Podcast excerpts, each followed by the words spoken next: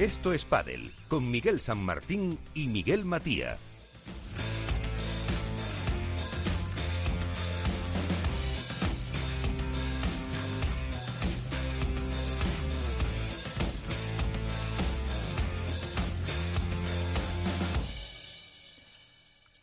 Buenas noches desde el estudio Naturgy de Capital Radio con Jorge Zumeta en la parte técnica. Vamos a llevarles toda la actualidad del mundo del pádel esta noche con ya calentando motores la semana que viene habrá hasta porra para ver eh, si acertamos o no los ganadores del torneo que empieza esa misma semana y que tendrá su final el 11 del próximo mes eh, de abril. Pues eh, vamos ya a saludar a nuestros habituales de cada semana en Valladolid, Iván Hernández, Contrapared, ¿qué tal? Muy buenas. Hola, muy buenas tardes, muy buenas noches a todos, Miguel. También tenemos, ya tenemos con nosotros también a Alberto Bote de la Dormilona de As. Alberto, ¿qué tal? Muy buenas. Muy buenas noches, Miguel, ¿cómo estás? Y Álvaro López de Padel Spain, ¿qué tal? Muy buenas.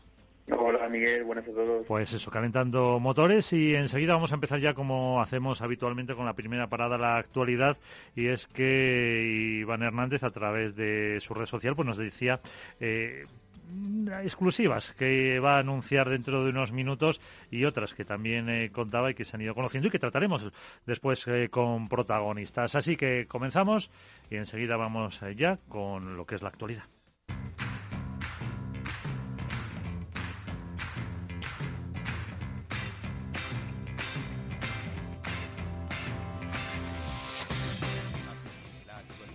con Contrapared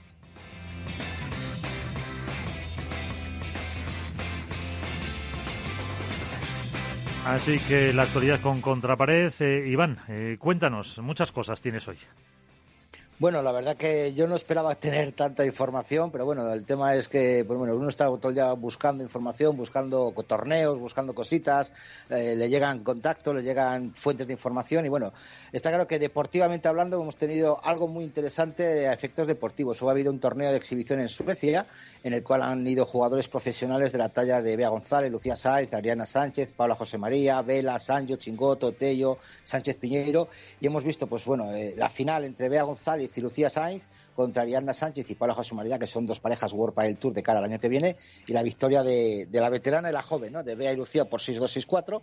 Y en el partido de chicos hemos visto, me encantó, no sé si alguien lo puede ver el partido, que lo vea, eh, Vela Sancho contra Chingoto Tello, 6-4, 6-4 a favor de, de los número dos del mundo, en el cual fue un partido que no fue de exhibición, Miguel. Fue un partido World Tour, fue un partido a morir. Eh, fue un partido de, competición total porque saben que, que Vera y Sancho saben que les van a, que son objeto de, deseo, objeto de, información, porque son, creo, y me he puesto ahora mismo lo que queráis, a que van a ser de los pocos o, de la única pareja en la cual no vamos a tener un entrenamiento mm, de ellos en directo grabado por, por World Tour. Entonces, eh, todos los jugadores están como locos por verles jugar, por cómo se compenetran, y creo que fue un partido realmente interesante a efectos deportivos y a efectos de, la, próxima semana que empieza en Madrid. Otro torneo que hemos tenido ha sido otro torneo internacional de la Federación Internacional, el FIB Race de Roma, en el que ganaron García, eh, García López y Alcoriza contra García Mora y Jaime Muñoz pues bueno, es otro torneo más. Con, sigo insistiendo en la falta de, comunicación por parte de la FIB. Se, se limitan exclusivamente a, a, poner una cámara web. Creo que falta un poquito más de comunicación, un poquito más de actividad social con respecto a los seguidores. Y otro torneo que siempre me encanta y me gusta nombrarlo son los circuitos solo de la Federación Valenciana de Pádel. Eh, es un ejemplo lo de esta federación, el cómo hace los torneos, el cómo retransmite, el cómo el, streaming y sobre todo la calidad de los partidos. En chicas vimos una final de Ángela Caro y Nuria Rodríguez contra eh, Ana Cortiles y Jessica Castelló, que ganaron estas últimas 6-4, 7-6 en el segundo, levantando un 5-1. Fue un partidazo auténticamente muy bueno.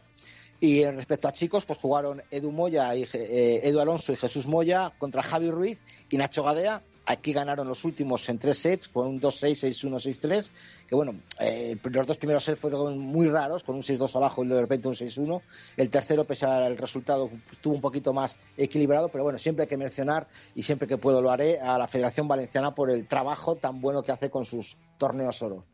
eh, otra cuestión deportiva, los cambios de pareja, lo que hemos comentado antes en la entrada. Eh, anunciamos en nuestra red, en esta red social que había otro cambio en el pádel femenino y resulta bueno pues que Teresa Navarro en un principio había dejado a su primera compañera, luego cogía a otra, ahora de repente ha dejado a su segunda compañera y va a formar parte con la Portu, con Ana Caterina Nogueira, que fue eh, la, Ana Caterina Nogueira dejó a Cata Tenorio y fue la portuguesa la que llamó a Teresa Navarro para hacer pareja. De esta manera vuelven otra vez a juntarse Cata Tenorio y la jovencísima argentina Julia Villahorria, que vuelven a juntarse otra vez nuevo y ojalá pues tengamos algún protagonista respecto a esto para que nos cuente eh, la información.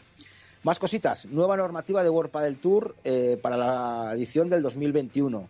Eh, yo he leído la nota de prensa y lo he comentado con mis compañeros dos, tres y hasta cuatro veces y no acabo de entender exactamente lo del anticipo de las fechas de la, de la inscripción. Antes era un martes, ahora es un jueves. Entonces yo creo que no lo están adelantando, lo están retrasando para que tengan más tiempo para apuntarse, entiendo yo. El sorteo se va a hacer el mismo jueves con eh, y explican el procedimiento de que si hay bajas entre el primero, el segundo y tal. Me parece normal y me parece muy bien lo de los bonus extra que, que ganarán las parejas por ganar a los cabezas de serie en cualquier parte del cuadro, ya sea previa, pre-previa, open o master. Me parece extraordinario.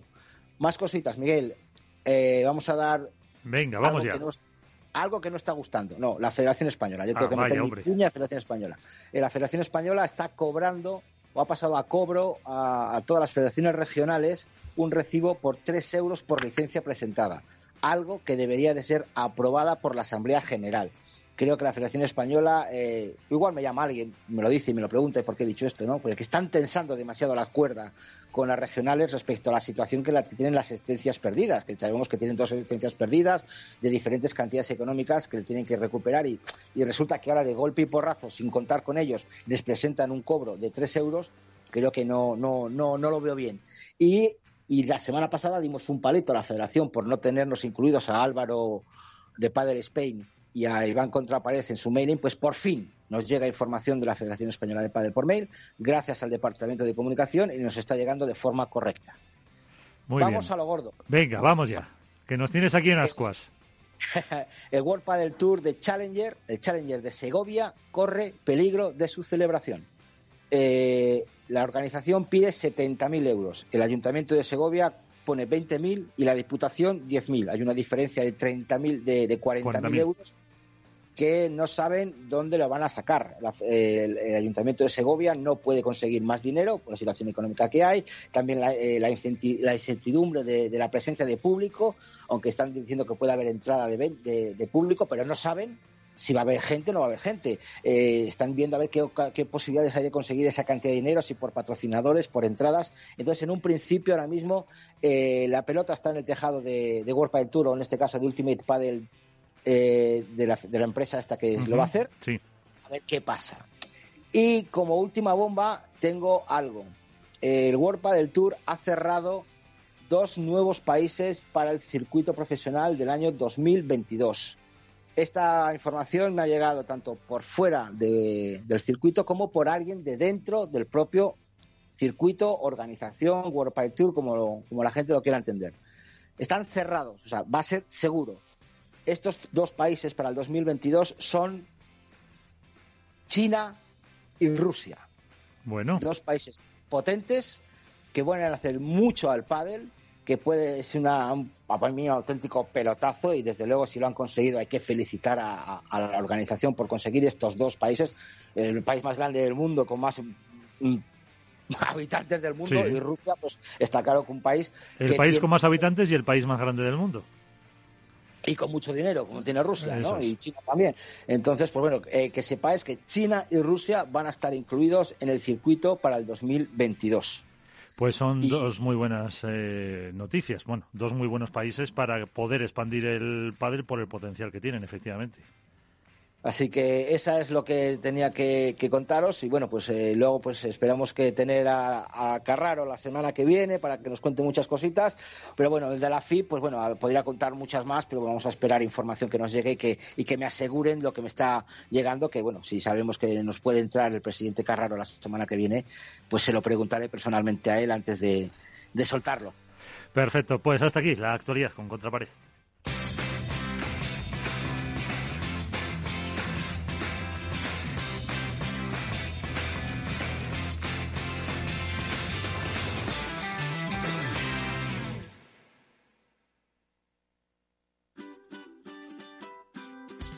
Mesa y Descanso es el programa donde Mar Romero te acerca cada fin de semana los mejores productos, te invita a disfrutar de los buenos vinos de cada denominación de origen y a conocer restaurantes y lugares de ocio con un encanto especial.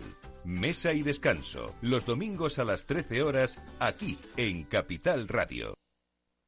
Hook Paddle patrocina esta sección. Hook Paddle Time is now.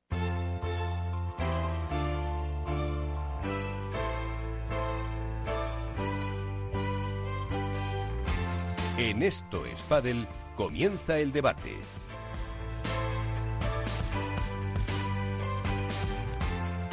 Debate, recuerdo, con Iván Hernández, con Álvaro López y con Alberto Bote. Álvaro, eh, Alberto, eh, bueno, pues eh, Alberto, quizás, ¿qué os ha parecido esta noticia de, de Iván, de Rusia y de China?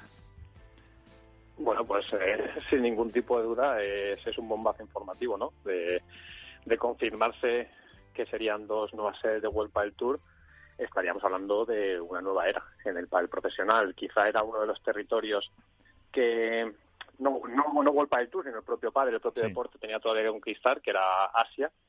Eh, y qué mejor que hacerlo, como tú decías, eh, en China y, en Rusia. me, parece que sería coherente con la evolución que está llevando el circuito en los últimos años y a falta de conquistar Estados Unidos, Norteamérica, que es eh, quizá esa piedra de toque, ¿no? Que ya se intentó en su momento con Miami, creo que fue 2014, corregirme si no me equivoco, 2015 más o menos. Eh, Vamos, sería un salto eh, cualitativo para, para ese circuito. Sí, y, cuantitativo, con todas las marcas eh, que, que, hablabas con ellas, dice, a ver si algún día despierta China, porque claro, se les abre un mercado potencial tremendo, aunque luego ya empiezan a salir sus propias marcas, que ya existirán seguro, que se vendan en el mercado interior, pero claro, la, la opción es, es tremenda, Álvaro. Sí, a ver, bueno, por, por, por alusiones, Iván, eh, a mí también me ha llegado información de la Federación Española, sí que es verdad que yo la recibí hasta este momento, pero bueno, supongo que habrá sido por un error eh, informático, bueno, no sé. En cuanto a lo que has comentado en la información, enhorabuena por, mm, por darla a conocer y por, y por difundirla.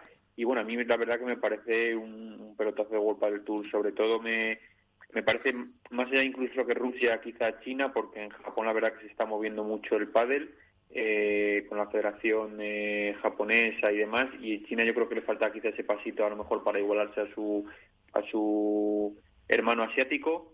Y la verdad que llegar y llevar allí el pádel eh, va a ser un puntazo si finalmente en China eh, que al final es, eh, yo creo que quizá en Estados Unidos el mercado más Uy Álvaro eh, se te va un poco se me, se me va se te da un poco la cobertura, sí.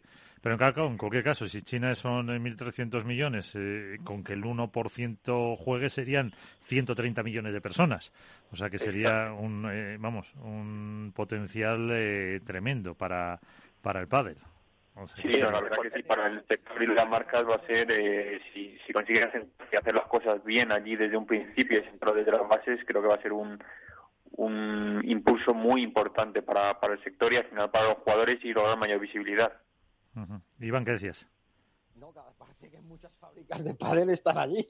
Entonces, la producción todavía sería más barata y, el acceso a la, a la ropa, a, las palas, sería más económico que, que, aquí. No tendríamos que pasar por el, ni por el canal de Suez ni esperar a que, a que quitaran un barco para, para, tener palas. Entonces yo creo que, que, es importantísimo el paso que ha dado World del Tour. Ojalá, ojalá sea una gran ciudad, no sabemos todavía cuál, pero bueno, será cuestión de, de tirar de, del hilo y de cuerda a ver si nos enteramos definitivamente qué Por parte de otra cosa comentar, eh, en Rusia sí que había pádel, no tanto como, como nos quisiéramos. Hay una persona allí que está trabajando mucho en la Federación Rusa de Rusia de, de pádel, que, está intentando moverlo bastante bien. No me acuerdo exactamente el nombre, pero estuve con él en, un par de torneos y vamos, eh, me parece que es, valenciano o con ascendencia rusa. Cristian Tarruella, Iván.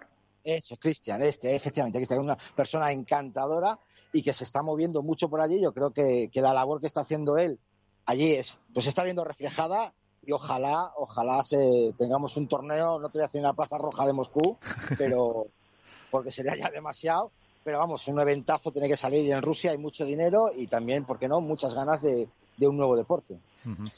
Pues mira, una, una persona con la que podemos hablar para que nos cuente cómo está ese momento del pádel ahí en, en Rusia. ¿Qué decías, Álvaro? No, que y sobre todo hay que hay que valorar el desarrollo que está teniendo eh, World Padel Tour. más allá de que evidentemente hay muchas cosas por hacer y que el pádel es un deporte todavía que está en una fase aperturista. Eh, lo que pasa es que como lo vimos desde dentro, bueno, pues muchas veces tenemos más urgencias que quizás las que se puede permitir el propio deporte con un desarrollo lógico. Pero eh, quién iba a decir hace una década que el pádel podría estar presente en todos los países que ya lo está, que la industria estuviera creciendo tanto a nivel internacional como lo hacía en España, que era al final el, bueno, pues el, emplazamiento donde mayor desarrollo tenía y que se incorporen dos potencias como son Rusia y China a un circuito profesional como el World Padel Tour, habla muy bien de la salud del deporte y habla muy bien también de cómo enfoca eh, la propia organización el desarrollo que tiene que tener eh, la competición. Entonces, ya se intentó en su momento con Emiratos, ya se intentó también con Estados Unidos, él, quizá el proyecto no acabó de fraguar porque eran dos territorios a lo mejor que están todavía en una prefase o en una fase teaser todavía para que arraigara. Y ahora, oye, eh, se van a por lo que es el gigante asiático de verdad, a por el desarrollo, eh, el gran desarrollo, la fase 2.0 que podría tener el pádel y de consagrarse, vamos, me parece que es eh, el, ah, estamos aquí de verdad del pádel a nivel industrial, más que por el propio World Padel Tour. Tour es la bandera, la visibilidad, con las mejores palas, con los mejores jugadores, con las mejores marcas, pero es un paso de gigante para la propia industria y para el propio deporte. No, es una noticia buenísima y que darles también la enhorabuena eh, a Huelpa del Tour por, por conseguir abrir estos eh, dos eh, mercados. si no hay nada más, un poco lo que decía también Iván al principio de esa, esos novedades en el reglamento de competición, en la propia web sobre lo que decía del plazo, dice el cierre de inscripción, que hasta 2020 se realizaba el martes de la semana anterior a la fase final, se traslada al jueves, dos días más para acercar la fecha de inicio de la competición y salvaguardar al máximo bajas por posibles lesiones. También se puede eh, entender a lo mejor por el COVID y dice que el cambio obedece a una eh, petición expresa del board de jugadores y retrasa también, por lo tanto, el sorteo del cuadro que se realizará el eh, jueves. Eh, esa es una de las eh, pues últimas novedades que, si os parece, enseguida comentamos porque vamos a saludar también a una de las que van a estar en esos sorteos habitualmente. Cata Tenorio, ¿qué tal? Muy buenas. Muy buenas noches, ¿qué tal? Muy bien, ¿cómo estás? Bien, muy bien, aquí por, por, por entrar a, a, estirar un poco y demás, que el día ha sido duro. Sí, eh, con nueva pareja, pero no nueva. Bueno, un poco, fuimos, dimos una vuelta para volver. Pasó el, pasó el verano argentino y, estamos aquí. Pues sí, la verdad que sí. Eh, terminé el año con Julieta y vamos a este año jugar con, con la Portu. Y bueno, y ahora un cambio a último momento he vuelto con Julieta. ¿Te sorprendió a ti la decisión o si fue ella la que tomó realmente esa decisión, como parece ser? Eh, bueno, bueno, eh, sí, no, no, no es que me, me sorprendió que haya tomado así la decisión de, cambiar. Estábamos entrenando, las sensaciones no eran buenas en el sentido de, compaginar y, y tratar de sumarnos las dos una mutuamente y entonces bueno lo fuimos hablando la semana pasada y el viernes fue eh, un poco si esa la decisión en decir bueno Gata no la verdad que no lo veo y no lo veo así que bueno si no lo ve no vamos a estar tampoco forzando una situación o lo que sea. Entonces bueno eh, decidimos decidimos cambiar. Y Julieta había arreglado con Teresa por decirlo pues sí arreglado o sea no habían alcanzado también a, a entonces yo sabía que que bueno, la llamé enseguida a Julieta y, por supuesto que como, como, como el año pasado fue un cúmulo de, mala suerte a veces, no de, no de, que nos lleváramos mal, al contrario, creo que nos llevamos muy bien. Eh, yo enseguida pensé en Julieta y Julieta enseguida me dijo que sí, así que por suerte. Porque ya te digo, el año pasado cuando fue lo de separarnos fue porque, bueno, la Portu en ese momento, eh, o sea, era una oportunidad para mí, pasaba a ser pareja 8, que de hecho arrancábamos y bueno. Y con Julieta, por ejemplo, ahora estamos ahí en la pareja 20, estamos pareja 24, estamos en la cornisa, a ver si entramos en previa ahora o no. Así que nada, que pensé que cerraba la inscripción hoy y hoy me acabo de enterar que no cierra el jueves. Has visto, has visto cómo te informamos. pues mira, eh, también está con nosotros Iván eh, Contrapared, eh, Álvaro López de Padel Spain y Alberto Bote de, La Dormilona. Eh, Iván. Hola Cata, muy buenas noches. ¿Qué tal? Muy buenas. ¿Qué tal? Bueno, bien, todo bien. Espero que tú y tu familia estéis estupendamente. Sí, exactamente. Yo quería preguntarte, has dicho una, algo, algo, vamos, lo, lo, que has dicho, ¿no? O sea, que el mismo viernes que supuestamente eh, Cata, Catalina Nogueira y tú rompéis, subís una foto a las redes sociales como que estabais entrenando muy bien, que está tal, como por la mañana, ¿no? Y de repente, subiendo esas fotos, por la tarde da todo un giro inesperado. Entonces, Cata, eh, eh, Ana te dice que no, te deja, y tú en ese momento ya sabías que a lo mejor Teresa, Teresa estaba, había cerrado con Julia, ha habido un momento en que te has quedado sola, hasta que no, igual tú eres la que rompes la pareja de Teresa con... con no, no, no, no, no, no, nosotros entrenamos el, el viernes a la mañana y después del partido que jugamos eh, fue que estuvimos hablando y por la tarde la Portu me llamó y me dijo, no, Cata, al final decidió un poco cambiar. De hecho, cuando hablamos, yo le pregunté si ya había hablado con alguien y me dijo, no, no, no he hablado con nadie porque quería, quería terminar de que hablemos y, y simplemente y, y, después cuando le dije bueno has pensado en alguien me dijo en Teresa entonces luego habló con Teresa y ahí después hizo el cambio. Entonces fue un poco así. Pero y a la mañana entrenamos y yo a la tarde yo ya cuando yo subí la foto esa que tú dices a Instagram sí yo sabía que cambiamos pero no quiere decir nada habíamos entrenado y estábamos entrenando. Y nos habíamos puesto de acuerdo con Portu que la publicación la hacíamos el sábado. Entonces pues bueno y además lo que te digo, al final yo lo digo siempre, se lo dije a Portu, que después me agradeció con la forma en la que lo había publicado y tal. Eh, para mí esto es trabajo, Iván. Yo tengo una familia, mi felicidad depende de, si mi hija está bien, mis padres también, mi marido está bien y para mí esto es trabajo. Hay días buenos, hay días malos y, y ya está. Y no pasa nada, hay que seguir. Yo, eh, de hecho, hay gente que como que pensó que iba a dejar y digo, no, yo quiero, yo quiero seguir y este año voy a seguir jugando, por supuesto. Hombre, los próximos... Con la misma ilusión y con, y con, y con, distinta, con distintos objetivos, obviamente. ¿Y los próximos cinco o seis años también?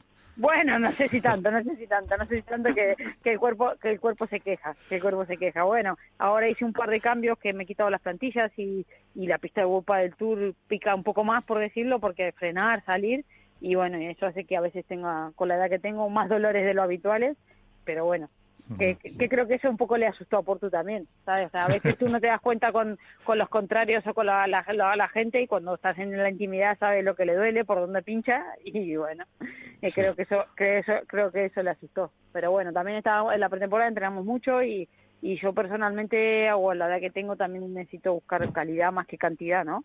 Entonces, bueno, ahí, ahí fue un punto de inflexión porque ella necesita entrenar mucho y si bien todo, hay unos mínimos de entrenamientos, tampoco podía...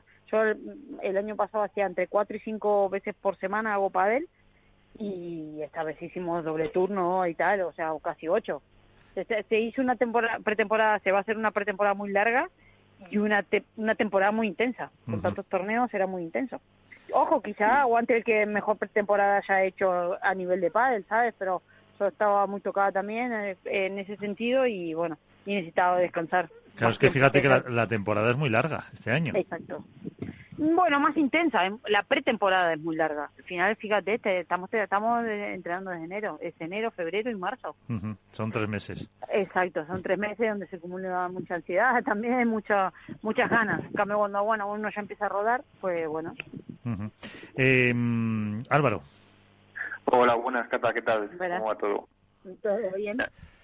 Nada, mira, yo quiero preguntarte, eh, no ya solo internamente, sino tú como jugadora ya eh, veterana y que has vivido eh, muchos cambios de pareja y muchos proyectos, ¿Cómo valoras tú el hecho de que una pareja, que bueno, te ha pasado a ti, pero bueno, le pasa también a otras compañeras, eh, no haya llegado siquiera a debutar y un proyecto que teóricamente se habla en pretemporada, se sientan unas bases y unos objetivos comunes, no llegue siquiera a debutar y se rompa antes de, comenzar? O sea, es un proyecto que no ha durado nada porque ni, ni siquiera se ha estrenado en competición. ¿Cómo lo ves tú eso como jugadora y, digamos, como aficionada? Bueno, a ver, también también se da porque tenemos experiencia.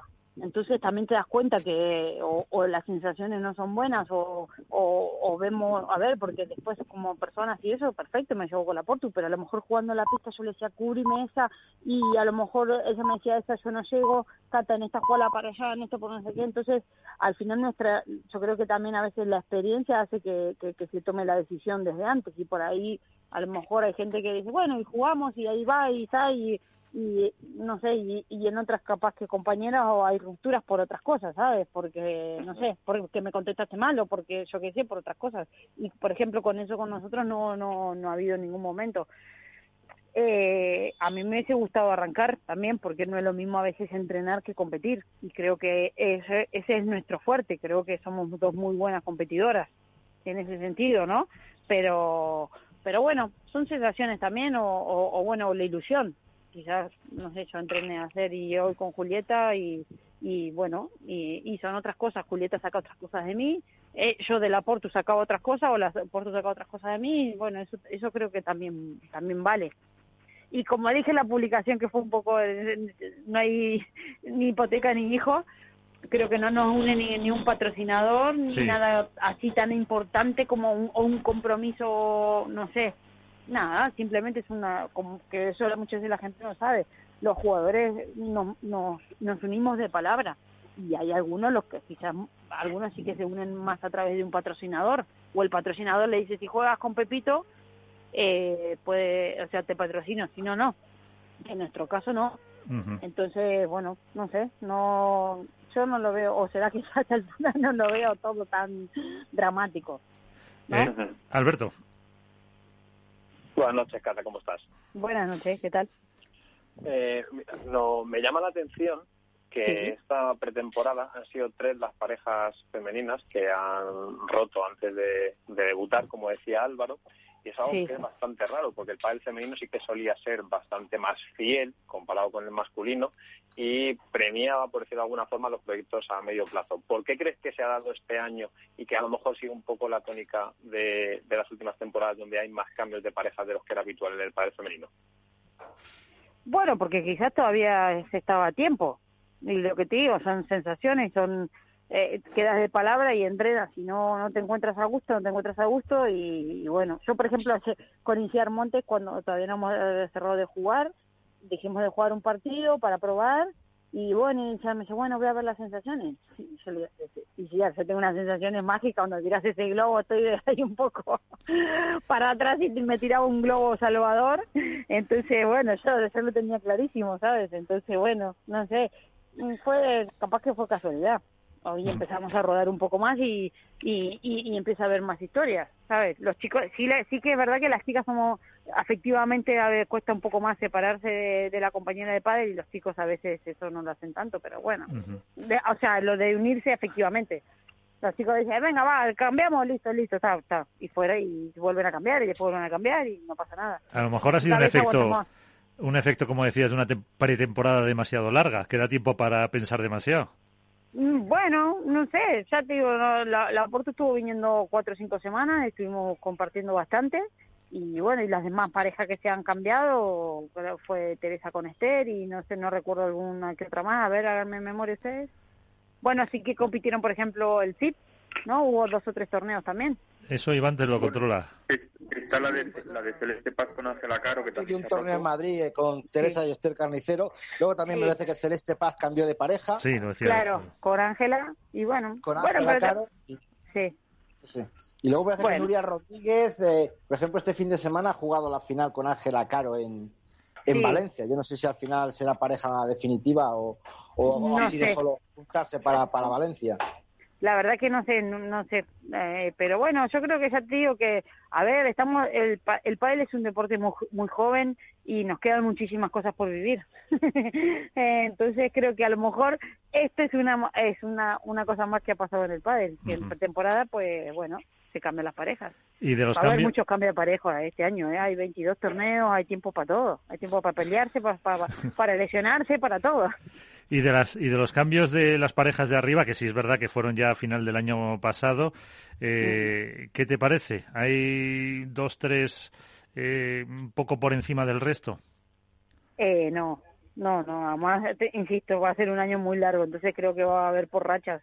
la hegemonía que había antes de Carolina y Cecilia, que fue número uno un montón de tiempo, eso hace rato que no está pasando, entonces eh, hay, hay de todo, hay de todo. Las gemelas, las gemelas han sido número uno, Patti con con con Virriera están de nueva ilusión, al igual que Eli, mm, no sé, Gema, yo creo que va a haber, que va a haber de todo. Y, y después las Marta que se separaron y volvieron, también es como que al final después las malas cosas hay hay como como novias nuevas por decirlo y, y, la, y las de siempre. Entonces las de siempre van a sacar adelante ya a remar y las nuevas, ah, bueno, a ver qué tal qué tal va funcionando un poco todo. La ilusión esa nueva de cuando apenas te enamoras, ¿eh? Para también Ari, Ari y, y Paulita, dos bombas de relojería, que las agarres ese día que están bien y te matan. no le ganas ni el sorteo. Y vea que la lanzaste tú un poco al estrellato, Avia González. Bueno, ¿qué pasa? Vea que no, ya, es una vieja conocida, ¿no? Vea juega un huevo, juega un montón. La verdad que es una niña que tiene todos los recursos y, y, va a ser número uno. Además entrena como, como, como todas, como todas las top. Yo creo que Bea, Paulita, todas ya se, se están metiendo todas, todas top y Martita Ortega. Martita, no nos olvidemos, que ¿cuánto tiene Martita? 23, 24 años. Jolines, parece parece veterana ya. Y sí, andará por los 24, por ahí, sí. Exacto, exacto. Entonces, bueno, yo creo que, que, eso es, la nueva generación. Desplazarán ahí a, a, Marta, a las gemelas, a, las de 30 y pico. Iván. Eh, Cata, has dicho que esta temporada va a ser demasiado extensa, ¿no? Y a mí has dicho también intensa. que Yo creo que va a ser cortita intensa. O sea, bueno, muchos, muchos torneos, también los Challenger. Eh, ¿Vamos a tener a, Cata Tenorio en el Mundial de Qatar? Ojalá, ojalá que me seleccione la, selección argentina. ojalá que nos paguen el billete, que nunca hay dinero en Argentina para pagar los billetes, lo tenemos que pagar los jugadores. Y bueno, y ojalá que se haga, a ver si el COVID nos deja. Eh, Alberto siempre os toca pagar, os toca que, que, una selección como la Argentina, que los jugadores les obliguen, bueno, los obliguen, les inviten a, para ponerse el albiceleste a tenerse que pagar el, billete. Hombre, no es lo mismo viajar a Argentina como fue la última vez o a Paraguay, que más o menos está más o menos cerca, y Argentina-Paraguay se puede ir en coche, que no ya pagarte el billete a Qatar con avión, con hotel y todo. Yo creo que, bueno, no, el hotel lo ponen siempre la, organización pero yo a, pues Paraguay no fui por eso, porque porque no me pareció ya a esta altura eso. Bueno, Qatar la verdad que me motiva un poquito más ir a Paraguay, pero pero bueno, siempre en Argentina También es otra opción, Cata. También tienes ¿Eh? otra opción, el Mundial de Veteranos, que puedes ser en Las Vegas. En Las Vegas también, ya, estoy para jugar los dos mundiales, ya estoy para jugar los dos mundiales. ¿Eh? Igual en Las Vegas nos vemos jugando tú y yo contra veteranos. Claro, claro, claro, claro. Es que eso es lo que me dice ya mi marido, me dice Cata, ya la ilusión de la camiseta argentina. Eh, bueno, pero ya con tres, cuatro mundiales bien, pero ya quinto y sexto y, ¿sabes? Por eso no fui a mundiales eh, a Paraguay en, su día. Además era, entre torneos, era complicado. Qatar este año a ver qué tal. Sí, ahí sí que me había ilusión, ilusión y ver un poco el, cómo está creciendo el pádel, que dicen que está muy guapo. Pues sí, porque Iván ya te quiere jubilar, te manda el de veteranas. O sea También, también, también, también, también, también. Pero, pero bueno. quiero jubilar, es una jugadora que puede jugar en, dos categorías. En los dos, eh, en los dos. Te pongo, por ejemplo, aquí Javier Limones, el andaluz, juega en veteranos por Andalucía y luego también juega el veteranos de primera división de la Federación Andaluza. O sea, el que está en un margen ahí de 35, 40 años tiene la posibilidad de jugar en los dos torneos. Y van a tener que subir la, edad, ¿eh? porque como se vienen todos los deportistas que cada vez están mucho más longevos, mira Reyes, Federer y Nadal, si se ponen a jugar en veteranos, más 35. Fíjate. ¿Eh? Claro, claro, claro tenían, que subir la partida de 40 ya. Claro, claro, claro, por eso te digo, por eso te digo que ahora con, con, los cuidados que hay para los deportistas estamos siendo bastante más longevos. Bueno, los cuidados de los deportistas que se cuidan, ¿no? Claro, es que eso es fundamental, el, trabajo que lleva detrás vosotros para poder estar con la edad, con más de 40, pues jugando ya a ese nivel. Claro, que es que hay mucho trabajo que de alimentación, de cuidados, de sueño, etcétera, etcétera, además de todo. Mira, yo entreno tres horas por día y me cuido las otras 21. y recupero las otras 21 del sueño, de todo, de todo lo que puedo. Álvaro, una cuestión para Cata. Nada, yo simplemente desearle a Cata bueno, un buen comienzo de, temporada, que tenga una preparación expresa, aunque bueno, ya se conoce con Julieta del año pasado. Pero bueno, nada, que espero que llegue con buenas sensaciones al primer torneo y que la veremos desde las gradas. Afortunadamente, que ya que podemos contar con público, pues nada, la veremos en directo. Bueno, muchas gracias. Y con Julieta, lo, ya, si podemos tener una continuidad, que el año pasado no la pudimos tener por porque se tuvo que ir a Argentina y por el COVID y, demás, ya estamos más que satisfechas, que eso es lo que creo que nos faltó el año pasado, rodar un poco más. eh, Alberto. Eh, hemos visto, Cata, que el pádel femenino no para de evolucionar, ¿no? Y que quizás ha sido el que más ha cambiado en los últimos años. Y tú que eres una voz más que autorizada para, para poder analizar cómo ha sido ese cambio, eh, ¿cuáles serían las tres cosas que destacarías del pádel femenino de hace 10, 8 años al que se juega actualmente? Bueno, eh, no sé si son puntuales tres cosas. Bueno, mira, a ver, vamos a enumerarlas. Yo creo que antes ganaban las jugadoras defensoras, sí. Tenías una Isier Montes, Paula Iragibel, eh, Patielli en sus comienzos y demás, o incluso yo y las que destacaba era Carolina con su potencia, Alejandra con su derecha. Entonces ganaban las jugadoras defensoras, ganaban a las atacantes. ¿Sí? Después con la incorporación de las gemelas, de Marta Marrero, de Victoria Iglesias, de Alba, de jugadoras altas con más palanca, eh, con, obviamente con más ataque, creo que empezar, y pero cuando empezaron a meter la pelota, ¿vale? Porque antes las defensoras metían una bola más que las atacantes y ganaban tiraba, se terminaban equivocando. Y Sierra te hacía, te hacía la, tortura de la gota, te hacía Isier. Entonces creo que el cambio fue cuando las jugadoras atacantes empezaron a devolver más bolas, a defender mejor, las gemelas, Marta Marrero, te repito, Victoria Iglesias, todas las jugadoras altas de revés que se incorporaron, empezaron a meter una pelota más y a su vez definir, tener aciertos para definir. Eso creo que ha sido el gran cambio, eh, este, este, este pum de agresividad. Y después tenía otra en la cabeza que se me ha ido. Bueno, no, y después eso, que, todas empezamos también a meter, yo cuando jugaba en el 2007, recién ahí metí preparado físico y ahora todas se ha profesionalizado, el World del Tour eh, ha hecho bastante más en ese sentido y, y, todas se han profesionalizado, entonces todas tienen preparado físico, un fisio, una nutricionista, o sea, todos los detalles eh, no quedan no quedan libres. Y los detalles a veces suman poco, pero cuando no los haces restan un montón. ¿Sabes? Si tú hoy no te cuidas de la comida y vas a jugar un partido y te falta energía o te has comido una fabada antes de jugar un partido, pues no vas a rendir lo mismo. y antes a lo mejor antes no se no se prestaba atención. Entonces yo creo que ha sido lo que te digo, el cambio de las jugadoras agresivas a, defender mejor y también un poco de, el cuidado de todo lo, de, profesionalizarse mucho también el deporte en sí. Entonces eso lo ha vuelto también más físico obviamente, ¿no? más velocidad, más físico, más todo. Y, parece que va a ser la tendencia además para los eh, para los próximos para los próximos años así que pues eh, con eso lo vamos a dejar eh, Cato Tenorio que, que, tienes que descansar que luego a ver si para que no romper la, la rutina sí, sí. Todos los días tengo alguna terapia para hacerme. O me hago una, una estirilla, o me hago las botas de presoterapia, o me meto a la bañera. Todos los días hago algo para recuperar para el otro día estar a tope. Pues eso, pues te dejamos. Eh, muchísimas gracias por estar con nosotros. Que te vaya muy bien y que te seguiremos te seguiremos llamando. Bueno, bueno, muchas gracias. ¿eh? Y nada, y espero que por lo menos la gente con, con mis rupturas de, de, de compañeras se divierte. Son las visualizaciones que más tengo. Perfecto. Venga, un beso muy grande. Muchas gracias. Eh, Adiós. Catalina Tenorio, Cata Tenorio, con eh, protagonista esta semana porque ha estado en una de esas eh, pues parejas eh, que han roto y que bueno y que ahí ha, explicado un poco Iván cómo ha sido esa ese acuerdo entre comillas con con la Portu.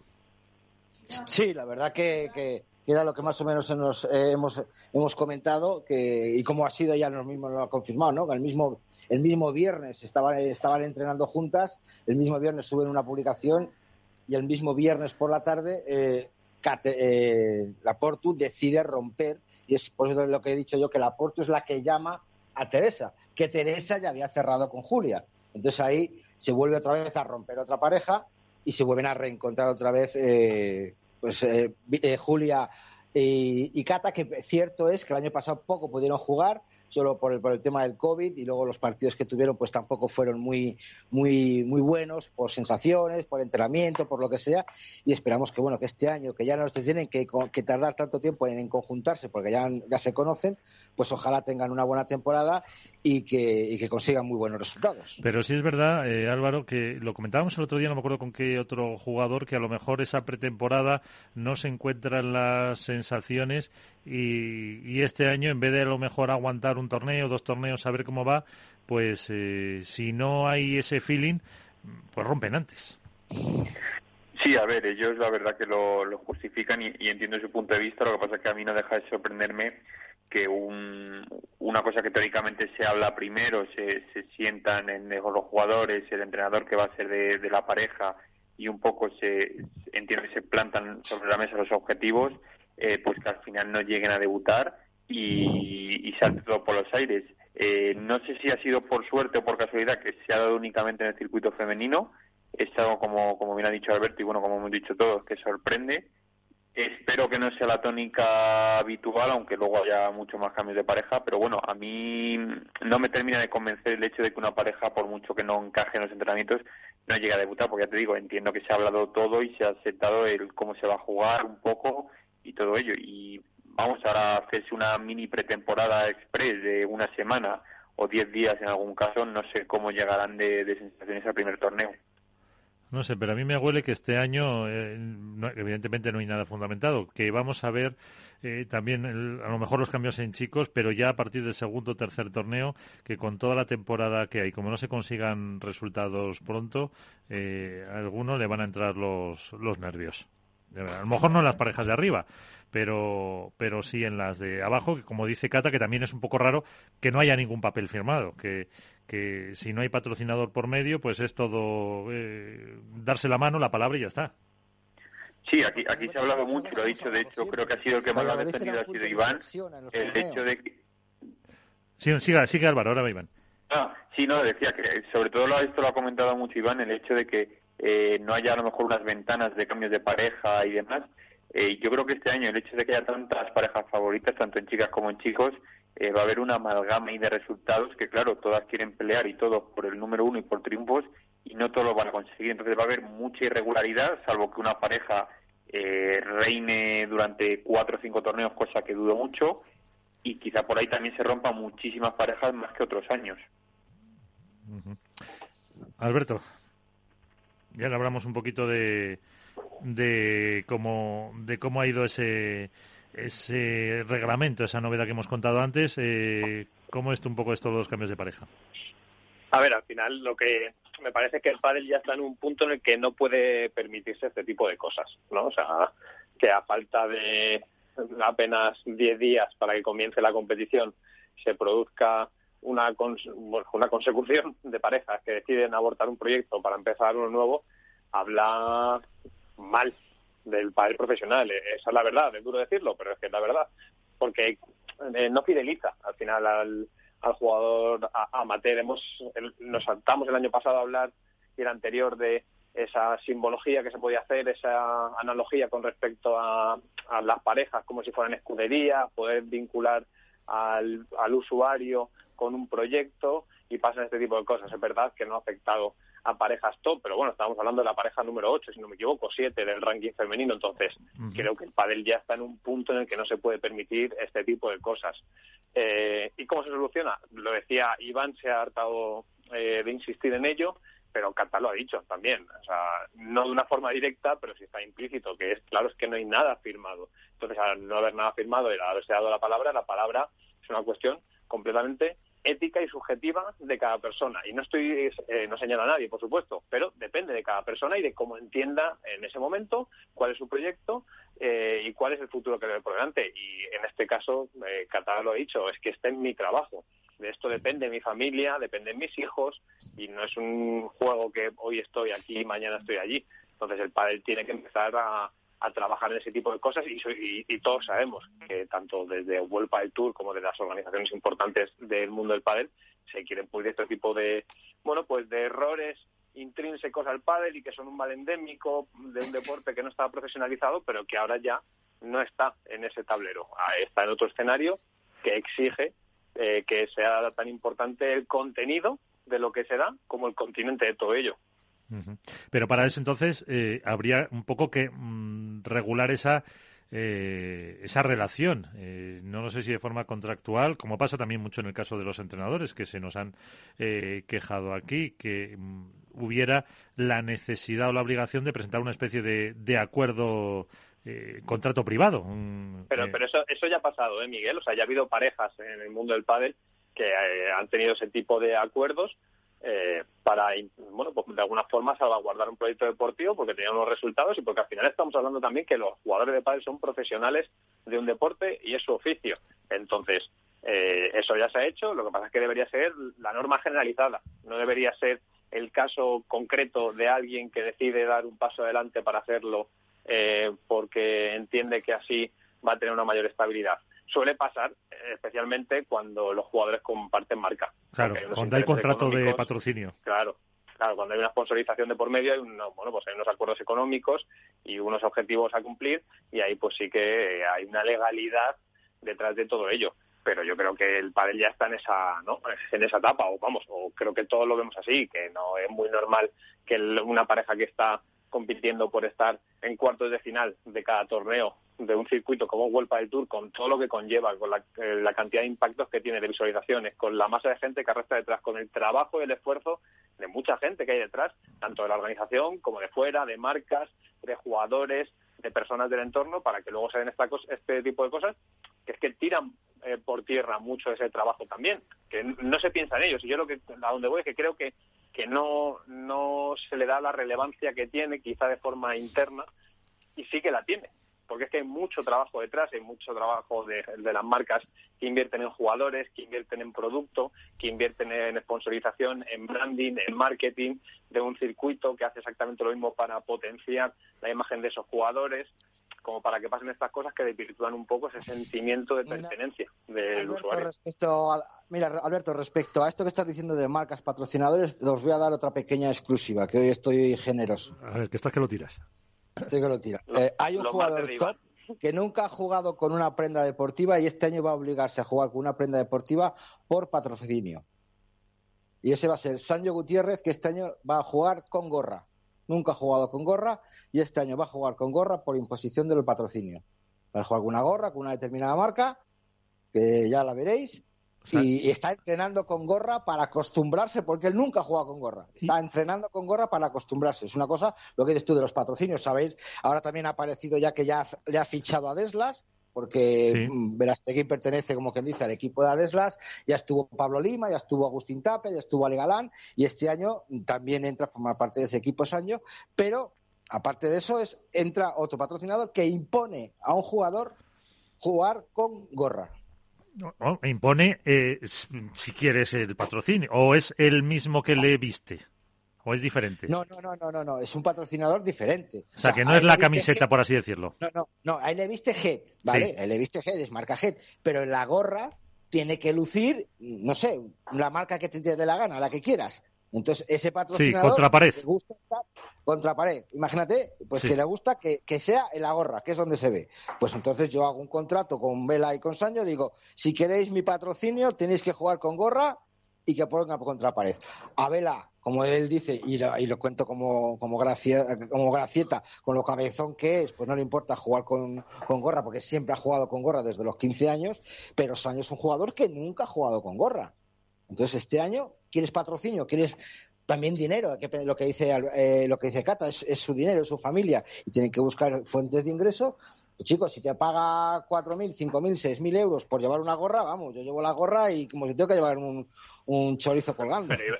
Iván, vamos a ver, es que a ver si no creemos que Rafa Nadal, me lo invento, eh, juega con un reloj cuando realmente es un accesorio que no le influye en absolutamente nada ni le aporta nada, ¿no? que tiene un acuerdo de patrocinio que le reporta un fee anual multimillonario, o bueno, millonario en este caso, y es que la marca quiere visibilidad, es que es lo normal, entonces siempre y cuando no afecta a tu rendimiento deportivo, pues tienes que cumplir, o sea, eh, es que es lo normal. Otra cosa es que le obliguen a poner una pegatina en la pala que le impida, que le ponga peso, que le haga control, perder el control, pero una gorra, como si, vamos. Hombre, habrá gente que le cueste, si no ha jugado nunca, pues, eh, pero vamos, que si ha querido es porque se puede acostumbrar, evidentemente. Sí, claro, pues te digo que está entrenando, está entrenando con, gorra para acostumbrarse.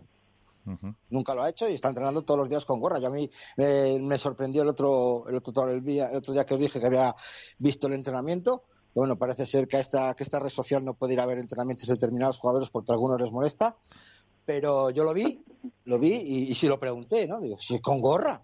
Dice, no, claro, es que el patrocinador, tal. Digo, pues mira, me parece estupendo. Me parece estupendo que, que, sea la gorra, que sea un llavero, que sea lo que sea. Es branding, es imagen y, es lo que, a lo que tiene que tender el, el profesionalismo, que siempre lo hemos dicho aquí, contratos, contratos, contratos, y lo que iba a decir antes, Miguel, antes eh, había, como que me dice, eh, todos estarán de acuerdo conmigo en que Valladolid era un punto de inflexión porque se celebraban tres, cuatro torneos antes y a partir de Valladolid ya se empezaban a ver eh, posibles cambios de parejas. Yo creo que es lo que ha dicho Alberto, que este año eh, a la mínima va a saltar la liebre por algún lado. Salvo las parejas hasta las cinco, me creo que cuatro que no, no creo que salten, pero a partir de la cuatro o cinco, en chicos y en chicas, puede saltar la liebre en cualquier momento.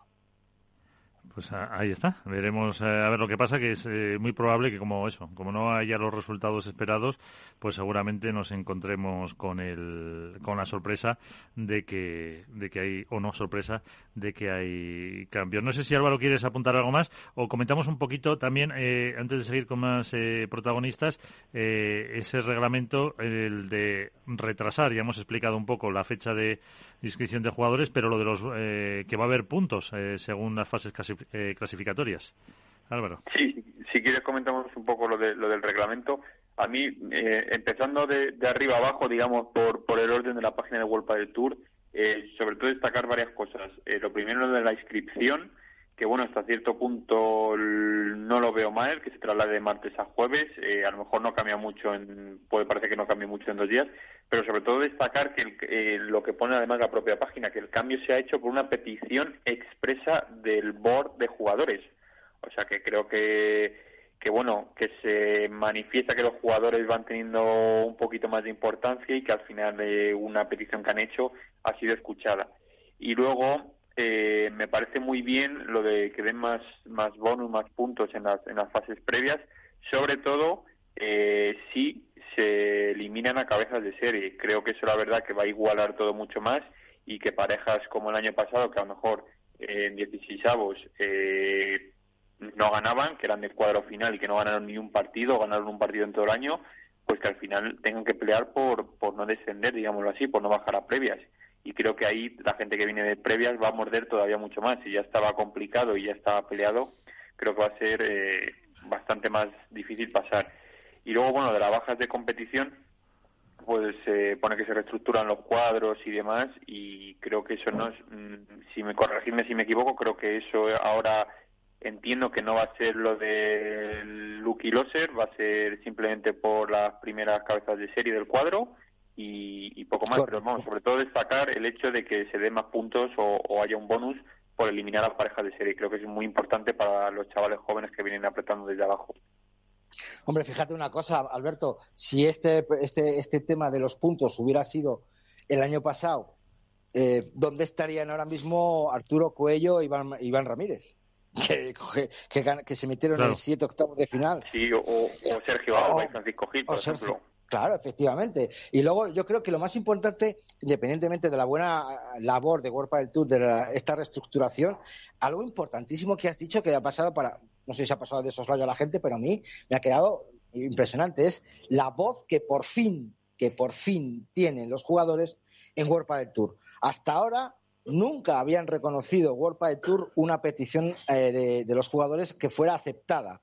Si si ha sido alguna, se la apuntaban ellos. No lo sé, si se la apuntaban ellos o decían como suya. Yo creo que es la primera vez que World Padel Tour reconoce que bajo petición de los jugadores acceden a concederles algo como es el retraso, en este caso, de la, de la inscripción. Yo creo que es otro cambio de imagen de World Padel Tour, otro paso adelante que están dando, que es, impresionante, y creo que eso es muy importante para también para los jugadores, para ganar confianza, para decir, coño, pues mira, al final tenemos voz, al final nos escuchan, pese a que el año pasado se escucharon mutuamente por la reducción de torneos, la reducción de premios, pero que yo creo que fue algo más bien necesario por el bien del padre y por el COVID. Yo creo que este paso que han dado ahora los jugadores, decir, oye, mira, queremos esto, por favor, pensar un poco en nosotros, por lesiones, por posibles cambios de pareja, que también hay que pensar en eso, y que es tan intensa la jornada, la temporada este año con Master, con Challenger, en cualquier momento cualquier lesión, cualquier momento eh, infección COVID, yo creo que es bueno para los jugadores y también para, para la organización.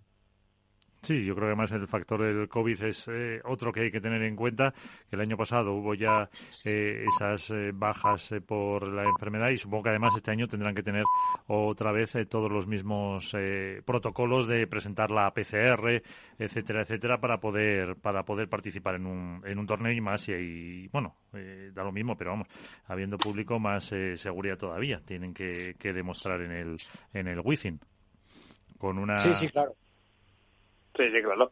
yo, yo lo que creo es que esto al final, que es para mí lo más eh, noticiable de todo, y es que humaniza a Wolpa del Tour, ¿no? Porque sí que es verdad que en el mundillo del pádel pues quizá había se conocía esa, no sé si brecha pero sí un poco que la organización tenía muy claro hacia dónde iba y que y los jugadores pues a lo mejor en algunos momentos no habían sentido ese feedback por parte de la organización y esto habla muy bien de que World del Tour eh, ha sabido a raíz de quiero creer que de la pandemia o de esta temporada 2020 que fue muy anómala y que tuvieron que trabajar todos, World el Tour por un lado para sacar un año complicado, los jugadores cediendo también, eh, bueno, pues ha escuchado la petición de los jugadores, también porque es una casuística muy particular y es que con esto de lo positivo, los controles PCR y demás, se puede dar positivo y luego negativo, entonces, bueno, darles un pequeño margen mayor y que la petición viene de los jugadores y que es World el Tour quien la, la hace suya, pero no, no obvia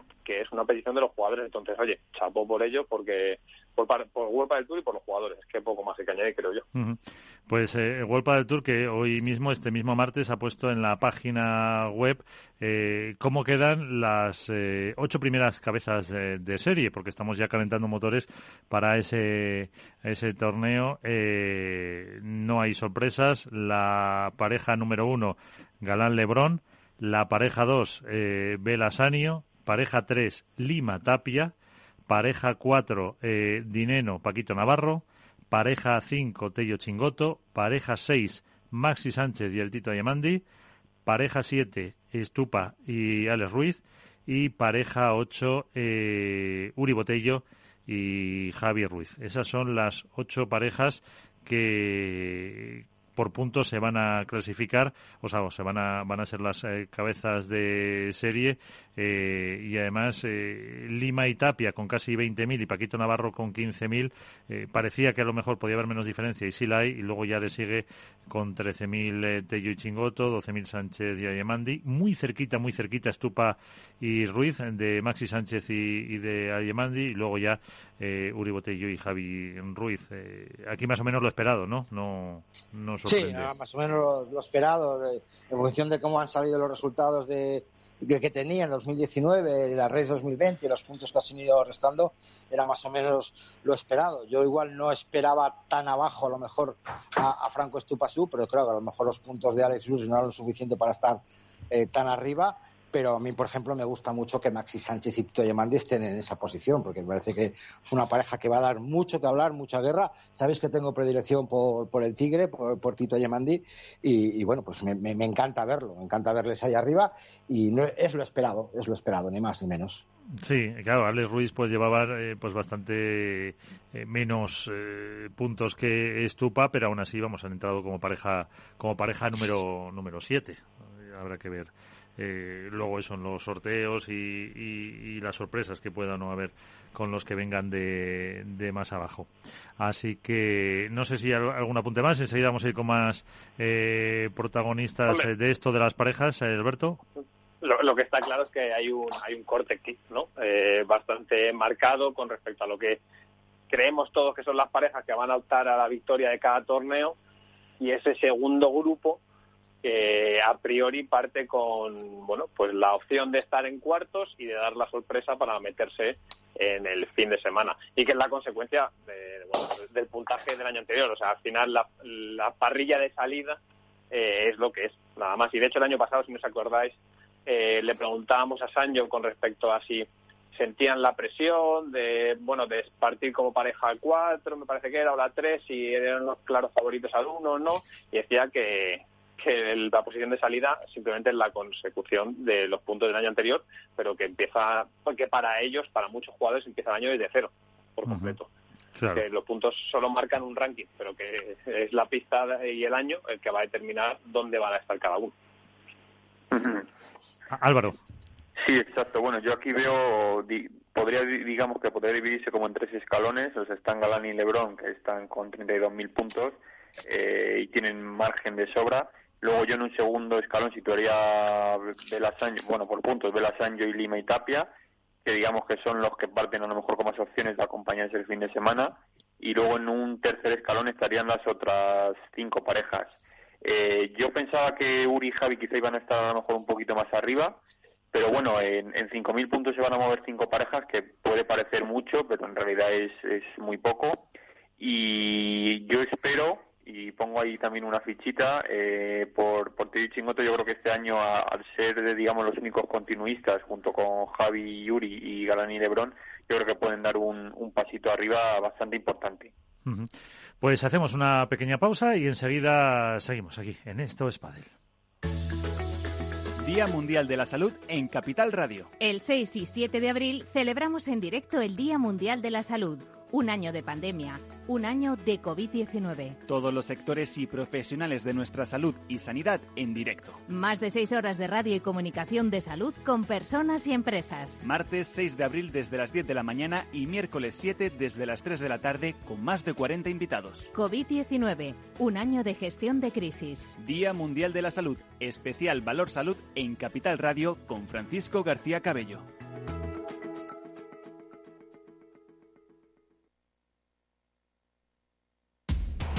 Información, análisis, previsiones, recomendaciones, todo lo que necesitas saber para tomar tus decisiones de inversión en Mercado Abierto, de 4 a 7 de la tarde con Rocío Arbiza, Capital Radio.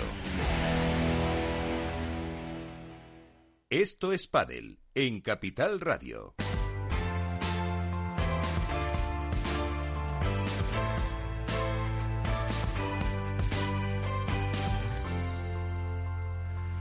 Y vamos, eh, seguimos aquí en el debate con eh, Álvaro López, eh, con Alberto Bote y con Iván Hernández Contrapared, que tiene más cositas que contarnos.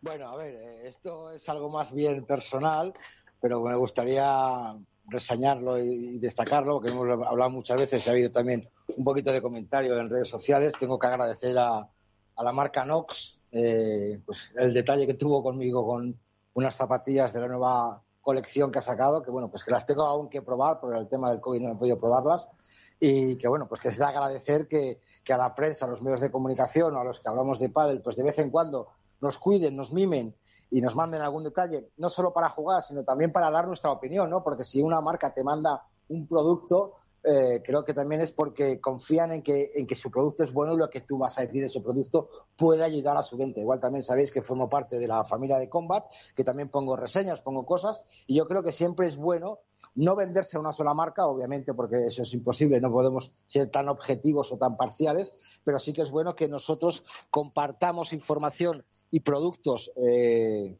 de, de amateur para, para que luego puedan dar nuestra opinión y que la gente pues valore si es bueno o es malo ese determinado producto. Era una pequeña cuña, Miguel, de respecto a, a, Nox. Eh, es un detalle que se lo he, se lo he de, agradecer, ni más ni menos. Ahora falta que las eh, pruebes y las analices y con tu independencia lo digas también siempre. No, no, no, por supuesto. Ellos saben, y no es la primera marca, ellos saben que, que si me mandan algo, es porque confían, primero porque una marca tiene que confiar en su producto. Yo he tenido pruebas de otras palas, de otras cosas, y no me pareció bien, y lo dije, y bueno, pues oye, algunas marcas les ha sentado mal y otras marcas me lo han agradecido. Pues oye, pues a de las críticas, se puede mejorar ese producto. No es que sea yo un profesional para valorar ningún tipo de producto, Miguel, eso que quede claro. Pero oye, le puedo dejar una pala a un jugador profesional de los muchos que hay aquí en Valladolid. Oye, mira, pruébame esta pala, pégate dos o tres juegos y dime tus sensaciones. ¿Cómo lo ves para un amateur o no lo ves como un amateur? O la juego yo en un partido entonces, bueno, igual las zapatillas es algo más personal, de, de, amoldamiento. Yo las he visto muy cómodas en una primera impresión, se amoldan muy bien al pie. Sí. Pero bueno, ya veremos en la pista cómo se desenvuelve, está claro. Bueno, pues eh, vamos a. vamos, después de, del apunte de Iván y sus zapatillas, vamos a, casi a ponernos de pie, porque tenemos con nosotros al número uno, eh, Ale Galán. ¿Qué tal? Muy buenas, ¿cómo estás? Hola, muy buenas, ¿qué tal estáis? Muy bien, eh, no tan bien como tú, seguro. Eh, hoy salía esa clasificación, cabeza de serie, estás ahí, número uno del mundo, pareja número uno. Eh, ¿Cómo van esos entrenamientos? Bien, se está haciendo larga la pretemporada, creo que es la más larga después de casi cinco meses sin competir, pero, pero bien, afinando, deseando, deseando practicar y poner en pista todo lo que hemos estado trabajando y, bien, la verdad que muy bien junto a Juanito y nuestros entrenadores. eh, Iván, ahí tienes a, Ale Galán, una de tus debilidades. Hola Ale, ¿qué tal? ¿Cómo estás? Iván, ¿qué tal va todo? Bien, espero, vamos, mejor. Eh, por ahora bien, yo creo que a ti te he visto entrenamientos, te he visto partidos y la verdad, eh, no sé no sé si decirte que tienes otra vez 16 años porque tienes 23. La verdad que estás entrenando a un nivel es muy alto, que creo que vais a llegar muy bien preparados a Madrid.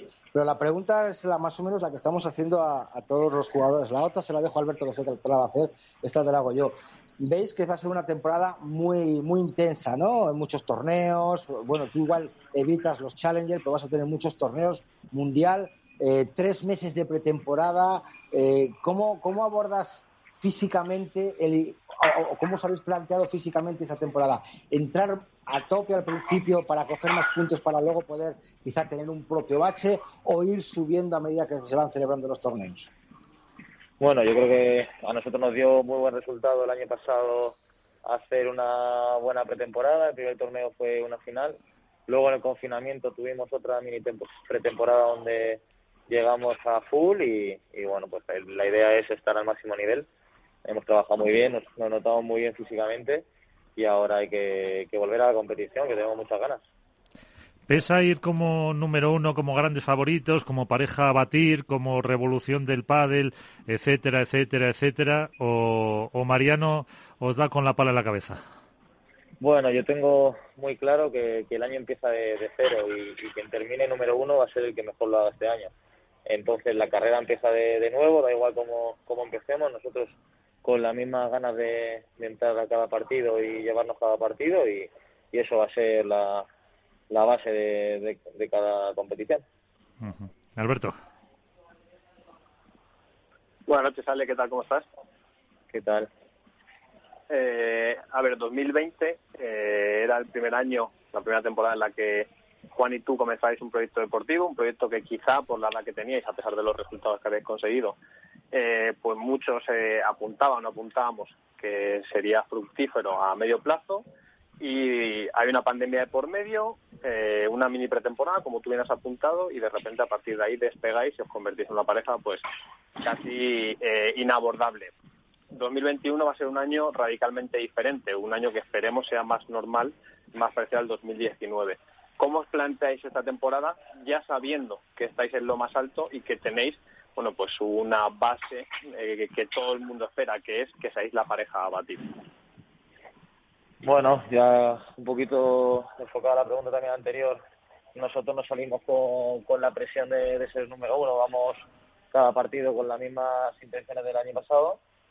En cuanto a que seríamos un proyecto fructífero a medio plazo, nosotros la verdad estamos contentos de, repetir un año juntos, que eso no, no nos había pasado a ninguno de los dos repetir proyecto y creo que, podemos aprovechar que haya tanto cambio de pareja Y, y la verdad que, que sí, que esperamos que, que todos se hayan preparado. El año pasado hubo diferencia porque ganamos más de la mitad de los torneos del año y, y ahora pues estamos eh, preparándonos porque sabemos que todas las parejas van a querer van a querer lograr lo, mismo. Yo creo que hay jugadorazos que tendremos enfrente y, y van a ser batallas pues, bastante bastante duras, pero bueno, la idea es prepararnos para esto y, y currar y que nos veáis ahí correr en la pista. Eso. Eh... ¿Cuál crees que fue, cuál crees que fue la, clave para que comenzarais eh, esa segunda parte de la temporada después del confinamiento también?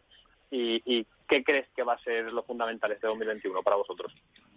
Bueno, yo creo que, que el cambio respecto al primer torneo fue, fue creérnoslo. De verdad que, tuvimos unas semifinales en, en Marbella que le dimos la vuelta a un partido que estaba pues, prácticamente perdido, con un montón de goles de partido en contra. Y el siguiente partido íbamos por delante, pero capaz que, que esa falta de experiencia es lo que nos hizo perder esa primera final y que ellos, obviamente, mostraron un gran nivel. Más allá de analizando todo ese torneo, nosotros salimos con confianza y, fuimos a por, a por el segundo y a partir de ahí, pues, pues es cuando vinieron todos seguidos. Vinieron cuatro torneos seguidos. Eh, la temporada, ¿qué te parece? Todo el calendario que se ha, se ha formado. Eh, ¿Os viene bien tanta prueba? Eh, ¿No? ¿Cómo lo, vais a afrontar también desde el punto de vista físico? Sois dos jóvenes eh, que en teoría también a lo mejor aguantáis más que, otros más veteranos. A ver, por supuesto que, nosotros disfrutamos jugando y, compitiendo y lo que queremos es, que haya más torneos, que vaya creciendo el deporte y eso es muy positivo. Es verdad que empezando tan tarde en abril debido a pues a todos los problemas que, hay por, el COVID y que no salgan tantas pruebas, eh, puede que se nos concentren muchos torneos. Eso hay que, saber gestionarlos, eh, gestionar todos los entrenamientos, más allá de también los, los torneos. Y, bueno, pero es una temporada ilusionante. Ojalá ojalá se dé igual de bien, pero, pero es ilusionante porque haya 18 torneos de nuevo. El año pasado hubo 11, si no recuerdo mal. Eh, ¿Qué pensáis de eso que os dicen que habéis revolucionado el pádel con vuestra forma de, jugar? Que volvíais locos, que no se esperaban, volvíais locos a los rivales que no se esperaban esa, esa forma. Eh, ¿Lo vais a patentar casi ya?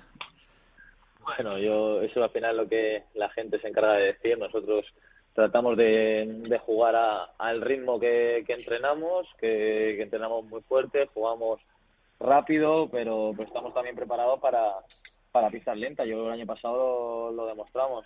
Eh, cuando después de ganar en Madrid tuvimos torneos ganados a nivel de mar y, y la verdad que, creo que somos bastante polivalentes ambos dos. Y, nada, la verdad que, que creo que hay parejas que también están igual de preparadas que nosotros, pero por suerte el año pasado cayeron más torneos de nuestro lado. Eh, una última cuestión, una de, Alberto y una de, Iván, que ya durante el año tendremos tiempo de charlar más eh, un ratito con, con Ale. Alberto. Eh, Ale, ¿qué, ¿en qué crees que mejoras tú a Juan como compañero y en qué te mejora Juan a ti como compañero? Bueno, yo creo que, que a Juan le doy una, una estabilidad porque él tiene un don puro y, le doy estabilidad porque, bueno, tanto yo como, todo el equipo lo, hacemos de cara a, esa confianza de que sabemos que queremos crear un proyecto a largo plazo, que, nos compenetramos muy bien, que nos llevamos muy bien y eso nos hace disfrutar dentro de la pista. Y creo que, él a mí, pues, bueno, no me quita peso de, de tener que ser yo quien decida todos los puntos y, nos lo repartimos eh, y la verdad que, bueno, pues es menos, menos carga, puede resolver en los puntos, lo puedo hacer yo y eso la verdad que nos viene muy bien. La última, Iván. Eh, ¿qué pareja creéis que os puede dar más eh, guerra este año? No sé si habrás visto el partido de este fin de semana de, de Vela y Sancho en Suecia. Eh, está claro que la respuesta me la vas a decir. Pensamos en nosotros mismos, partido a partido, muy de la Leti pero ¿habéis visto ya o tenéis pensado qué pareja es la que os puede poner más aprietos o, la que os puede crear alguna situación incómoda? Bueno, sabemos que un poquito lo que tú dices, que eso es lo que realmente pensamos, también me puedo mojar un poco más en que la verdad que hay jugadorazos, como he dicho antes, que se juntan, que puede haber muchas expectativas sobre las parejas, pero realmente no conozco cómo van a cómo van a ser esos proyectos, pueden encajar, pueden no hacerlo y realmente quien me da unas garantías, porque ya llevan muchos años jugando juntos y, y mostraron el nivel el año pasado, creo que son Chingoto y Tello. Luego las demás parejas se juntan jugadorazos, pero como pareja no sé qué tal van a funcionar. Claro, claro, la única pareja que, que tenéis de referencia que conocéis de haber jugado más. El resto son todos nuevos, pero a lo mejor, ah, te digo, porque a lo mejor habéis coincidido en algún, algún entrenamiento en Madrid, habéis jugado algún partido con, no sé, con Paquito y Dineno, y habéis visto... Sí, con Paquito y Dineno es verdad que, que, montamos un, un entrenamiento y, y bueno, no, no, me, no me sorprendieron porque sabía que, iban a estar a, ese nivel, vi, les vi muy, muy finos, muy compenetrados y, y bueno, pero está todo por ver, yo creo que va a ser un año bastante igualado por todas, por todas partes.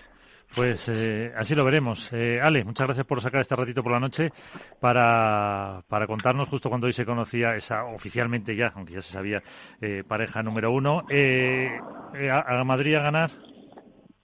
Ojalá que sí, ojalá. Quiero, quiero debutar con, con victoria este año y, y, sobre todo en casa, pero bueno, hay que, hay que ir poco a poco. Y con público, que es importante. La verdad que eso, eso me ilusiona mucho tener a la gente en casa.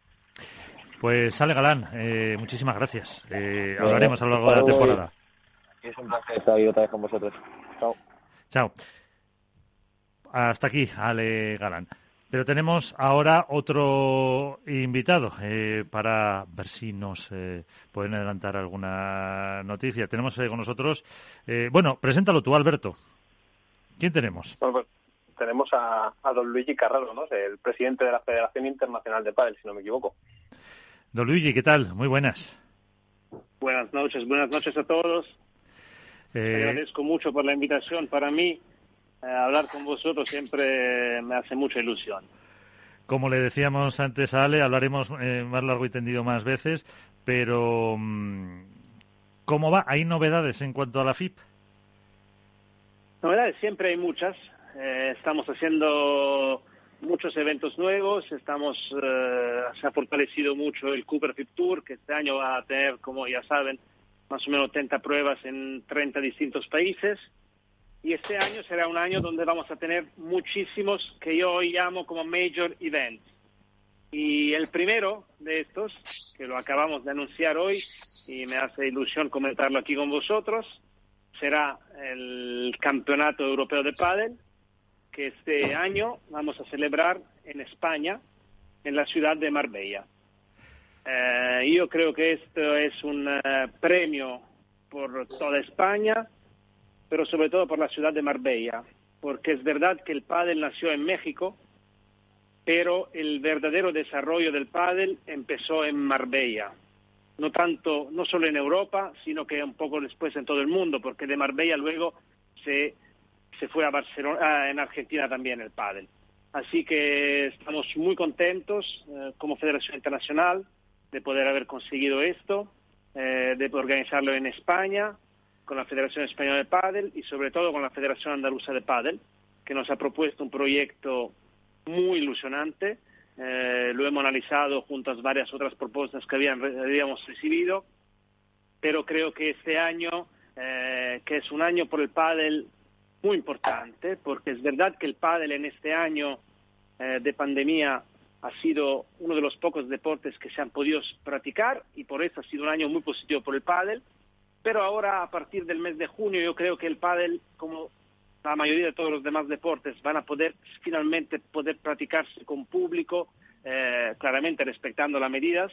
Yo creo que celebrar esta edición del Campeonato Europeo en España es algo que va a ser muy positivo, por, no solo por los jugadores y las jugadoras, que claramente le hará mucha ilusión de competir en, en España, sino también por todo el público y a todos los apasionados del pádel.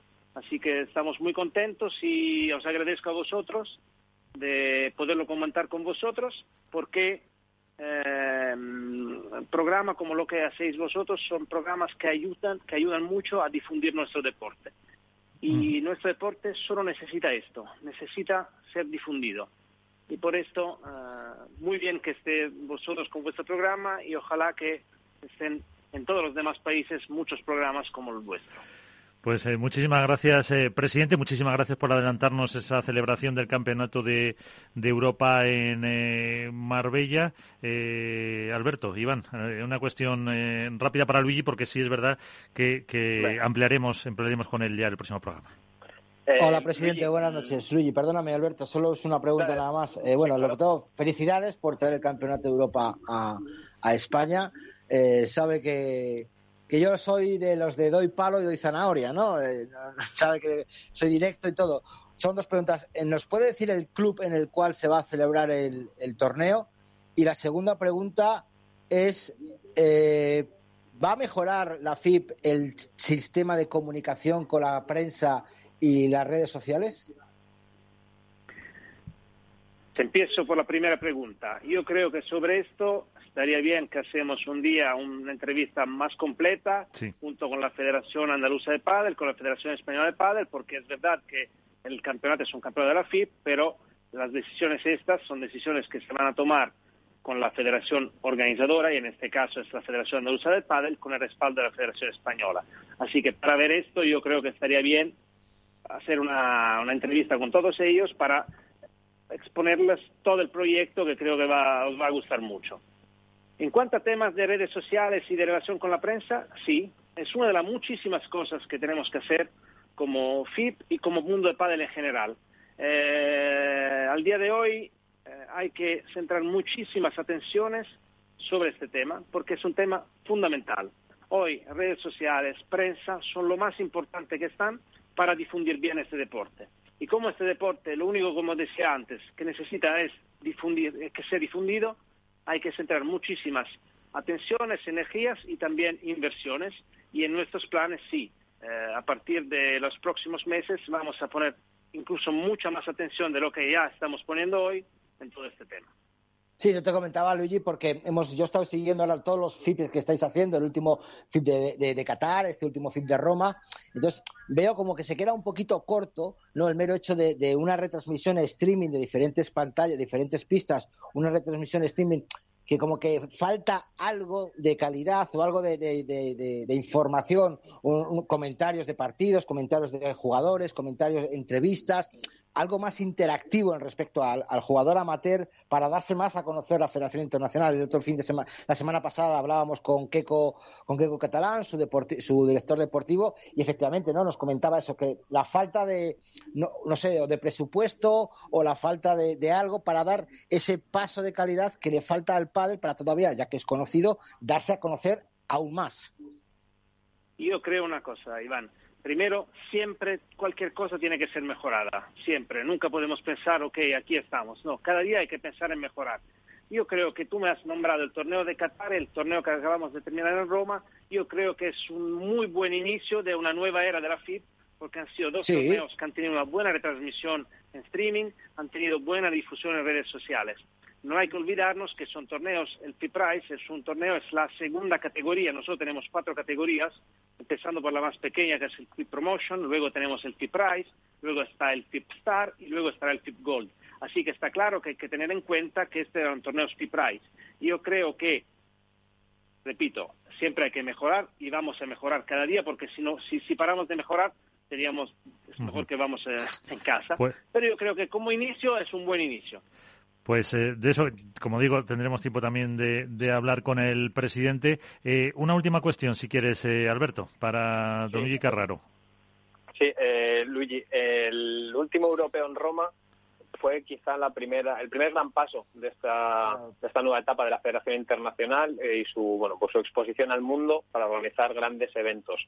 Después llegó el Cupra Finals de 2020 que fue bueno pues un antes y un después para muchos no eh, con respecto al proyecto de la Federación Internacional de Padel qué podemos esperar de este europeo que, acabáis de anunciar eh, en Marbella yo creo que es, exactamente como tú dices.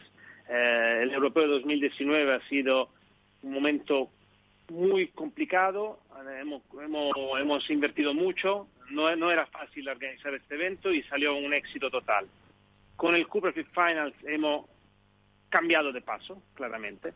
Y a partir de aquel momento, cada evento que vamos organizando tiene que tener siempre algo de más. Hay que mejorar siempre, porque aquí eh, nuestras atenciones están cada día centradas en los jugadores. Claramente en los media, porque son fundamentales, pero lo primero que tenemos que pensar son los jugadores, porque aquí sin las jugadoras y sin los jugadores este deporte no existiría. Así que lo primero será crear condiciones muy buenas para los jugadores, para que se sientan cómodos, que se sientan ilusionados de competir, cómo van a viajar, van a, venir, van a ir ahí de, de todos los países de Europa. Yo creo que tenemos que ponerlos en las mejores condiciones para competir. Y luego, claramente, hay que crear un producto que tenga una buena retransmisión, que tenga muchísimo éxito en los medios, en los medios, redes sociales y todo esto y siempre hay que pensar en algo de nuevo y creo que en los pocos meses que tenemos adelante, porque no son muchos meses, pero creo que vamos a poder construir algo que quedará en la historia de este deporte. Eh, presidente, ¿qué fechas tiene ya para qué fechas se barajan para ese europeo? Del 28 de junio hasta el 4 de julio, que es una semana excelente. Eh, Marbella, Marbella es una ciudad que no, no hace falta eh, decir nada sobre la ciudad porque es una ciudad fantástica Creo también que hemos elegido una buena fecha porque será un momento donde creo que en Europa la gran mayoría de la gente ya será vacunada, así que vamos a, estoy seguro que vamos a poder tener público, claramente siempre respetando las medidas, pero creo que mm, mejor fecha no hubiéramos podido tenerla. Está claro que en general el europeo siempre se ha celebrado en noviembre. Eh, es como en este año nosotros vamos a celebrar también los eventos que no hemos podido celebrar el año pasado, yo he pensado he propuesto a mi junta directiva, y también lo hemos comentado en World del Tour, eh, con lo cual compartimos el tema de ranking y de eventos importantes con el calendario. Eh, yo he pensado que eh, los eventos mundiales está bien como fecha la de noviembre, porque es una fecha que está bien un poco para un equilibrio con el mundo. Pero en Europa tenemos una suerte que los meses de julio y junio son meses con un excelente clima, Así que yo creo que este año se ha celebrado porque hay otros eventos. Pero yo creo que en futuro el momento mejor del año para organizar el europeo es este. Así que esta es la primera vez, pero que seguiremos con esta fecha. Pues con eso nos quedamos. Don Luigi Carraro, presidente de la Federación Internacional de Padel, muchísimas gracias por estar con nosotros. Muchísimas gracias por adelantarnos eh, esa celebración en Marbella, eh, que por cierto, los que veraneamos en esa zona eh, damos fe de que es la mejor época del año. Y hasta una próxima ocasión y enhorabuena por lo que están haciendo.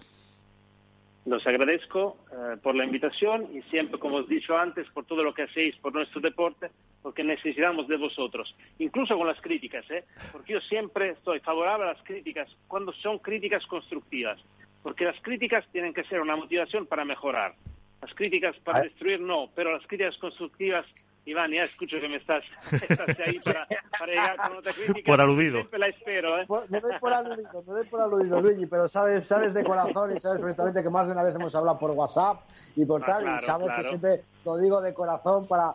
Lo que intentamos en este programa es ayudar, apoyar y que entre todos mejoremos este deporte que tanto que tanto queremos, obviamente. ¿Sabes qué pasa? ¿Sabes qué pasa? Que cada vez que tú nos criticas, yo tengo que admitir que la mayoría de las veces tiene razón, así que me siento incómodo. Me, molesta un poco decírtelo, pero como muchas veces tiene razón. Pero no se lo digas que ahora se, se, va a poner más, grande, ya no va a caber, ya no, cabe en el estudio. porque espero, eh, espero unas críticas más ahora. No, no, no, no, reitero, no, no, no. Yo espero para la próxima, para, la próxima. para mejorar. De acuerdo. Pues, pues Luigi, un abrazo, muchísimas gracias. Un abrazo a todos, ¿eh? Perfecto. Gracias. Gracias. Pues eh, ahí está, esa noticia que adelantábamos. Hoy estamos que lo tiramos, ¿eh? eh Iván, Alberto. O sea que... Pues la, no, la verdad que sí, ha sido un programazo auténtico con noticias, con, informa con muchísimas exclusivas y es un placer el, tener eh, a Luigi Carraro para darnos a nosotros, a este programa, esta exclusiva y sobre todo a todos los oyentes del padre que a estas horas de la noche pues van a poderse organizar para poder disfrutar de un auténtico torneazo en, en Marbella. Más que, bueno, pues Marbella es una ciudad muy padelera, la cuna del pádel español, y creo que, va a ser, es una gran noticia para el pádel. Perfecto. Pues señores, eh, hay que despedirse. Eh, Iván Hernández contra Paredes, eh, también ha estado con nosotros Álvaro López de Padel Spain, Alberto Bote, la dormilona de AS, muchísimas gracias y hasta la próxima. Hasta la próxima y hacemos porra, ¿eh? Eso seguro, seguro.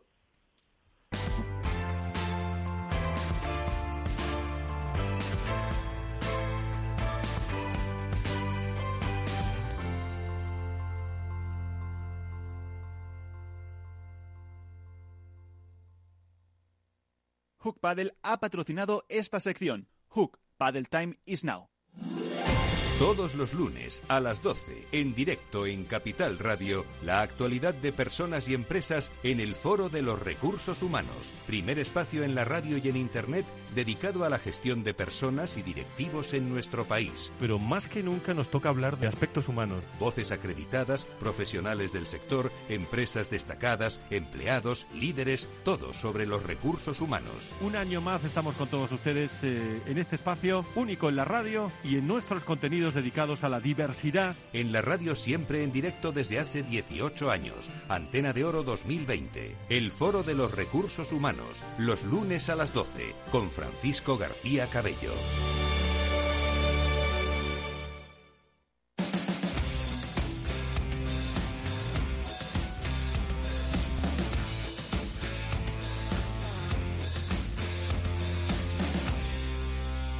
Nos vamos al momento del portazo, del punto final, con el mangazo Tolili.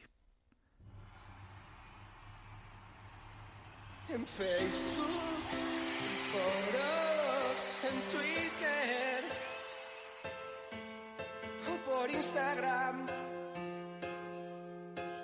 Suelo hablar de aquello que no sé. Hola, soy el mangazo Tolili y no me gusta el padre. Estaba yo tranquilo esta semana, recogiéndome para adentro, porque para afuera los políticos no nos dejan, y meditando en mi fe cuando me dicen que hay programa y que hay que entrar y comentar la más rabiosa actualidad.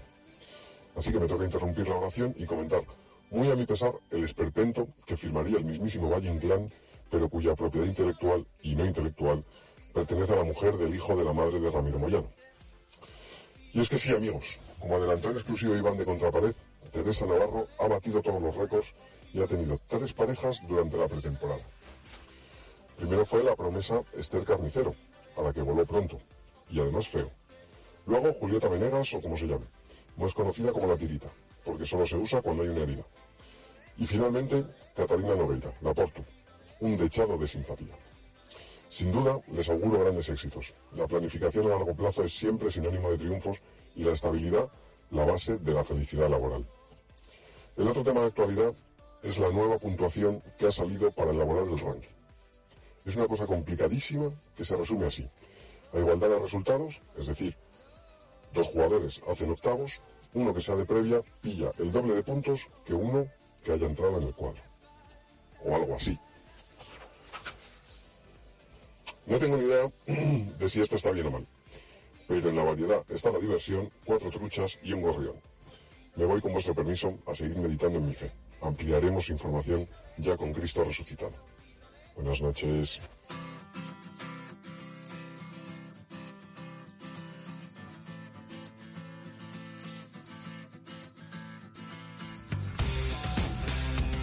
Nos vamos, ponemos punto y final a esto es Padel de una semana más, eh, con noticias, con novedades, con exclusivas. Como siempre, eh, tengan mucho cuidado ahí fuera desde el estudio Naturdi de Capital Radio. Un saludo también de Jorge Zumeta en la parte técnica. Nos vamos, jueguen mucho y cuídense. Hasta la semana que viene. Adiós.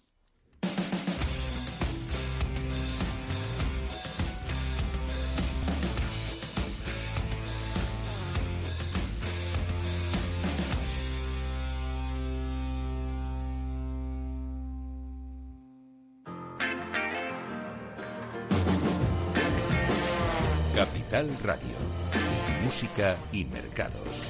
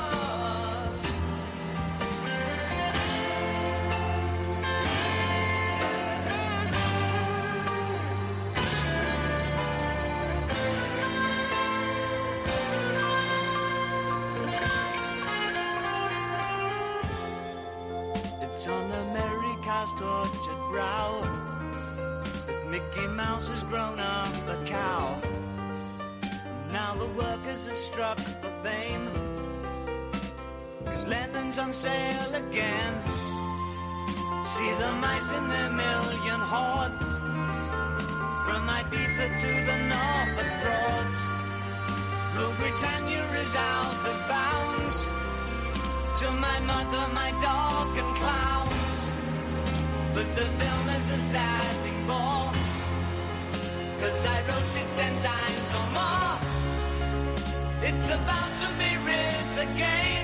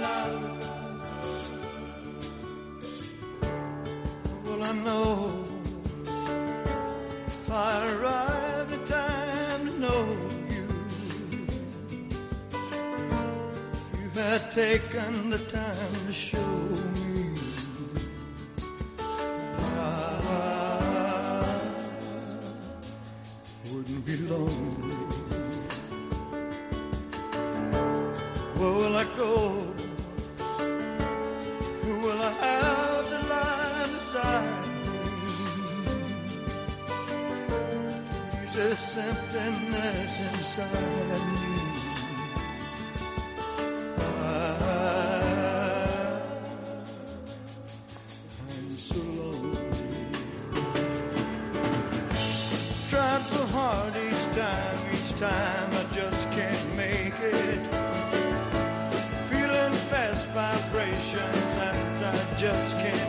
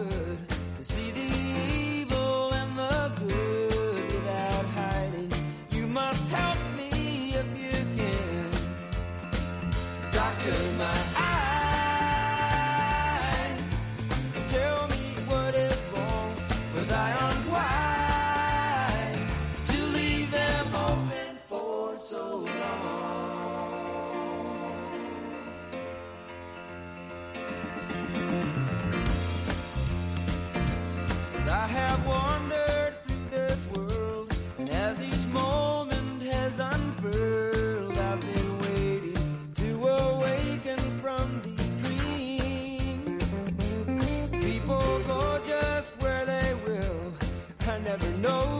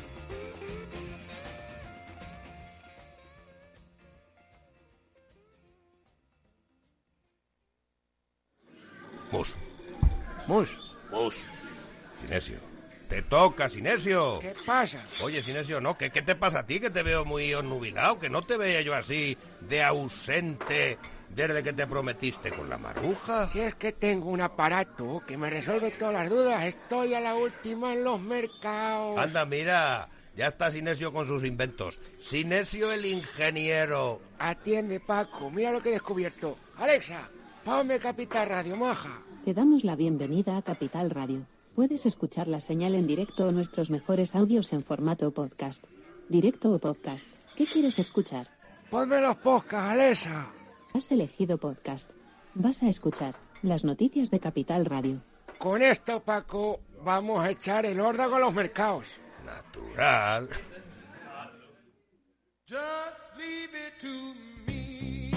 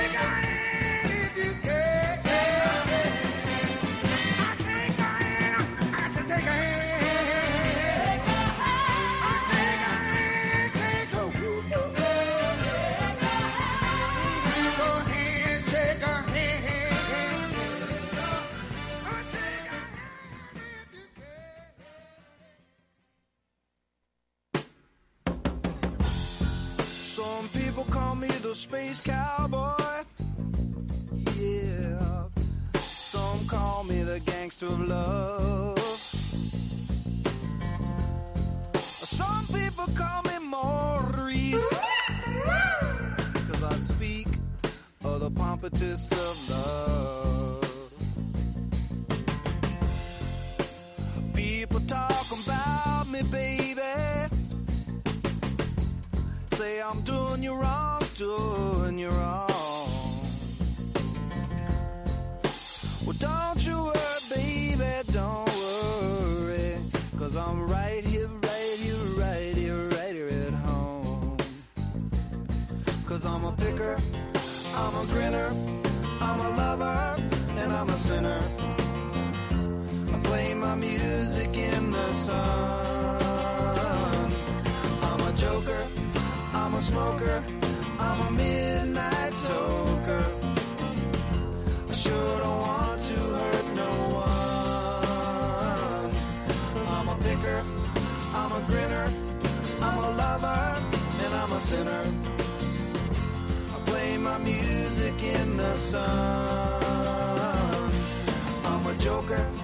I'm a smoker, I'm a midnight toker. I get my loving on the run.